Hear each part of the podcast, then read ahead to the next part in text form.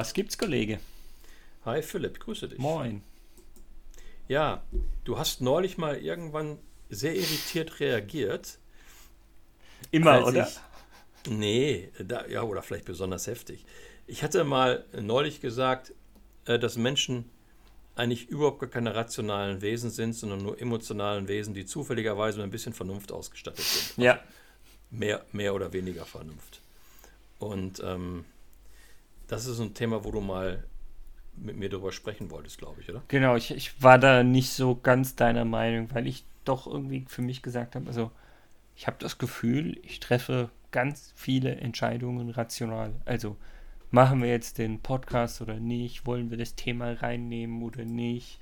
Äh, soll ein neuer Mitarbeiter zu uns kommen oder Kollege dazu kommen oder nicht? Das sind für mich doch alle Dinge, wo ich sage, da wäge ich ab, da schaue ich in irgendwelche Zahlen, ob wir uns das leisten können oder so weiter und so fort, wo ich sage, ähm, da spielt natürlich an manchen Stellen Emotionalität eine Rolle, aber für mich ist das so, dass ich dachte, das sehen wir dann am Ende, aber dachte, dass es ganz klar mit rational zu tun hat und ich glaube, dass viele Leute da ähnlich denken, wie ich das tue.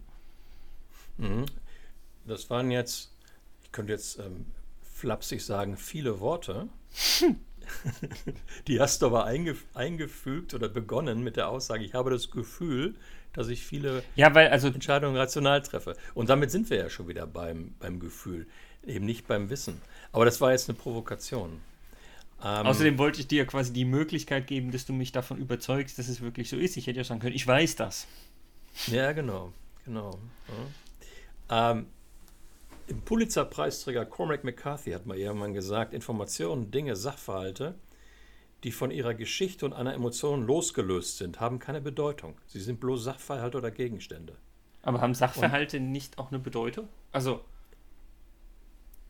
Und wenn du dann in dein Hirn guckst. Ich versuch's tagtäglich, ich krieg's nicht hin.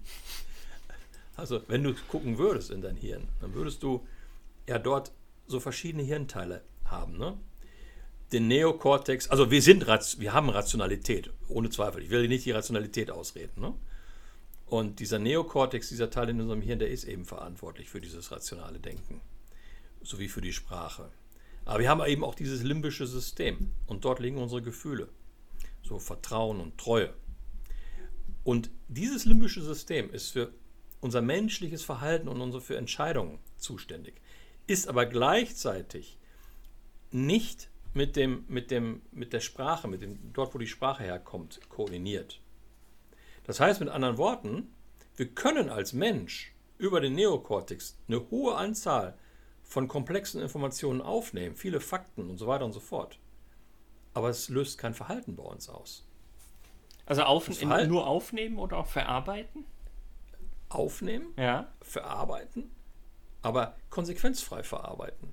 Und wenn wir dann überlegen, dass eben der Teil, der für unser, unsere Sprache zuständig ist, losgelöst ist von diesem rationalen Teil, dann haben wir dieses Dilemma. Jetzt fragst du beispielsweise... Nein, nein, Frank, jetzt verstehe ich, warum ganz, ganz viele Leute A sagen, aber B machen. Ja, genau. Genau. Und jetzt verstehst du beispielsweise auch, es gibt so eine magische Frage. Simon Sinek hat das mal irgendwann in seinem Buch so äh, herausgearbeitet. Die meisten Menschen haben ein Problem damit zu sagen, warum sie ihren Ehepartner geheiratet haben. Ich frage dich das jetzt nicht, weil Claudia sitzt nebenan wahrscheinlich. Aber dann kommen so, so Sachen bei rum, ja, sie ist lustig, sie ist witzig, sie ist gescheit, er ist was, ich was und sowas. Es gibt tausende von lustigen und witzigen Menschen. Warum hast du die nicht alle geheiratet? Ich konnte die nicht und alle sind, treffen. Nein, egal, lassen wir das. Und das Spannende, das Spannende an der ganzen Angelegenheit ist, weil, weil dieses, diese Entscheidung, heiraten, nicht heiraten, zusammen das Leben verbringen, ja oder nein, ist eine Frage, die kommt aus sozusagen aus dem Emotionsteil aus, aus, aus unseres Hirns, diesem, diesem limbischen System, und wir können es nicht in Sprache fassen. Das ist aber auch, das ist aber auch, völlig, das ist auch völlig in Ordnung. Der Punkt ist halt der, und es gibt dir noch ein anderes Beispiel. Du nimmst eine, eine stinknormale Weißblechdose, 033, mhm. füllst da ein bisschen Sprudelwasser rein und tust so ein bisschen braune Pampe rein. Und das Ganze wird gut durchgemixt und dann hast du etwas, was wahrscheinlich an Herstellungskosten so 7 Cent beträgt. Und wenn du das Ganze für 12 Cent verkaufst, hast du einen Gewinn gemacht. Du kannst aber einen Produktionsschritt weitergehen. Du kannst einen Produktionsschritt weitergehen und kannst das Ding rot anpinseln und kannst mit, mit weißer Farbe Coca-Cola draufschreiben, you, you can't beat the feeling. Und dann verkaufst du das Ganze von Euro 9. Und dann hast du die Bedeutung der Emotionalität. Und mir geht es darum, warum habe ich das Thema überhaupt aufgef äh, aufgemacht damals als, ähm, als Provokation dir gegenüber? Ich gehe es ja gerne ein.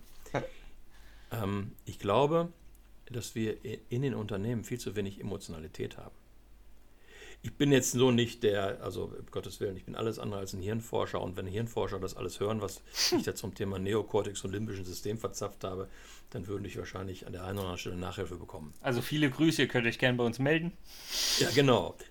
Nur wenn du, da, wenn du mal anfängst, ähm, dich mit Gerald Hüther zu beschäftigen, so dieser Neurobiologe aus, aus Gießen oder mit, mit Gerd Gigerenzer, der das wunderbare Buch Bauchentscheidungen geschrieben hat, dann glaube ich, sollten wir mal im geschäftlichen Kontext darüber nachdenken, warum wir nicht mehr Emotionen mit reinbringen. Warum beispielsweise bauen wir in so vielen Veränderungsprojekten Change Stories rein sachlich auf und versuchen unsere Mitarbeiterinnen und Mitarbeiter von Zahlen, Daten, Fakten davon zu überzeugen, dass ein Change eine ziemlich coole Angelegenheit ist.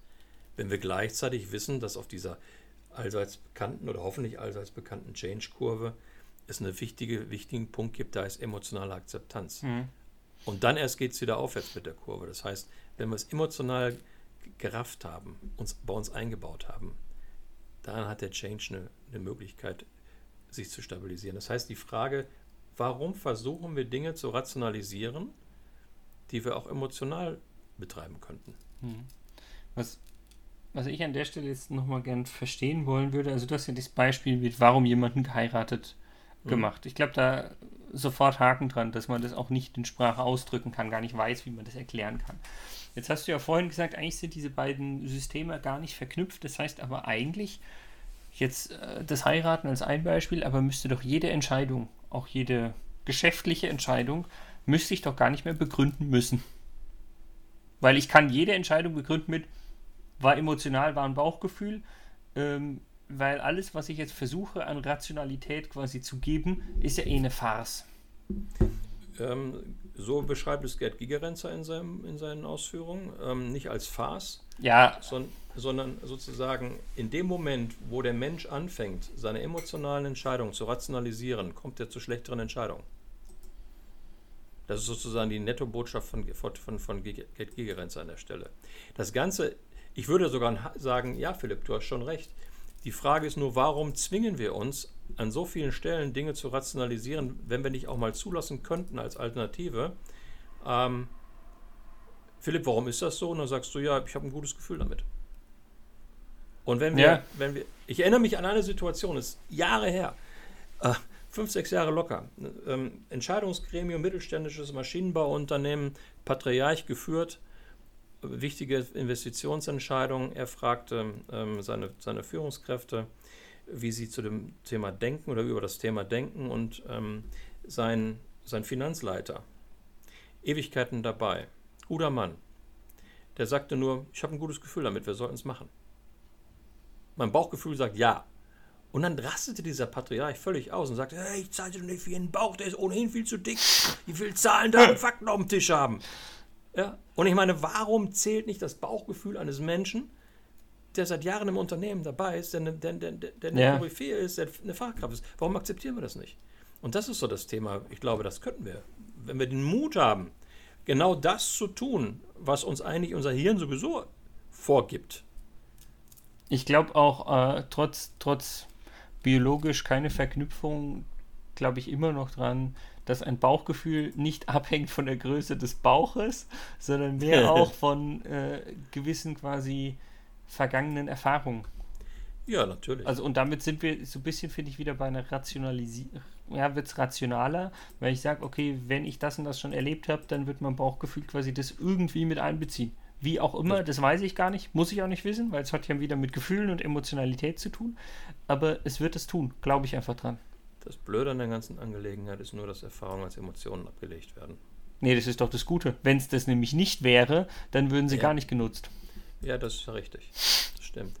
Aber du hast vorhin nochmal diese Typen angesprochen, die für alles so Checklisten machen und so, so ne? und so Priorisierungslisten machen. Ja, machen wir doch auch in unserem Themen-Backlog. Ja, ja. Nur, das Spannende an der ganzen Angelegenheit ist, ist das wirklich ein rationaler Vorgang oder bin ich nicht in dem Moment, wo ich angefangen meine Gewichtungsfaktoren da reinzubringen, was ist mir jetzt besonders wichtig? Nicht schon irgendwelche Emotionalität. Guter Freund von mir, der sammelt Oldtimer. Der hat so eine Liste gehabt, wo er einen alten Mercedes gegen einen alten BMW bewerten wollte. Emotional war er absolut für den alten Mercedes. Und dann hat er die Gewichtungsfaktoren so ausgesteuert, Dass das rauskam, was er wollte. Ja, klar. dass das rauskommt, was er wollte. Ja. Mach's gut, Kollege. War doch super spannend, mit dir da mal drüber zu sprechen. Ich habe das Gefühl, es war eine sehr, sehr emotionale Folge. Ja, mach's gut, Kollege. Ein Gedanken noch zum Schluss bei allem äh, rumlimbischen und Neokortexen und sonst irgendwas. Denk mal drüber nach da draußen, ob das Leben nicht emotional viel schöner sein könnte, auch im Geschäft vor allen Dingen, als wir manchmal glauben und zwangsweise so rumrationalisieren. Mach's gut, Kollege. Mach's gut, Kollege.